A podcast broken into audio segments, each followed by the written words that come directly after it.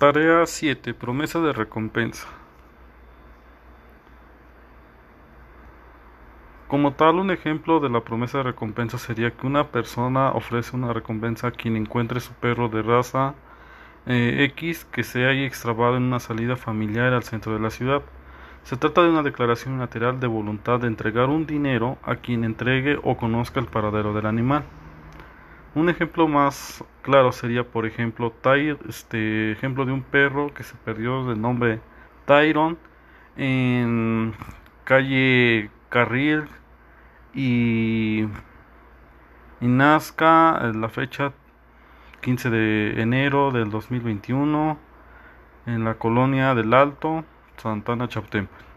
Ayúdanos a encontrarnos, por favor, perro bulldog francés, gran recompensa al número 1569 99 9 47 62.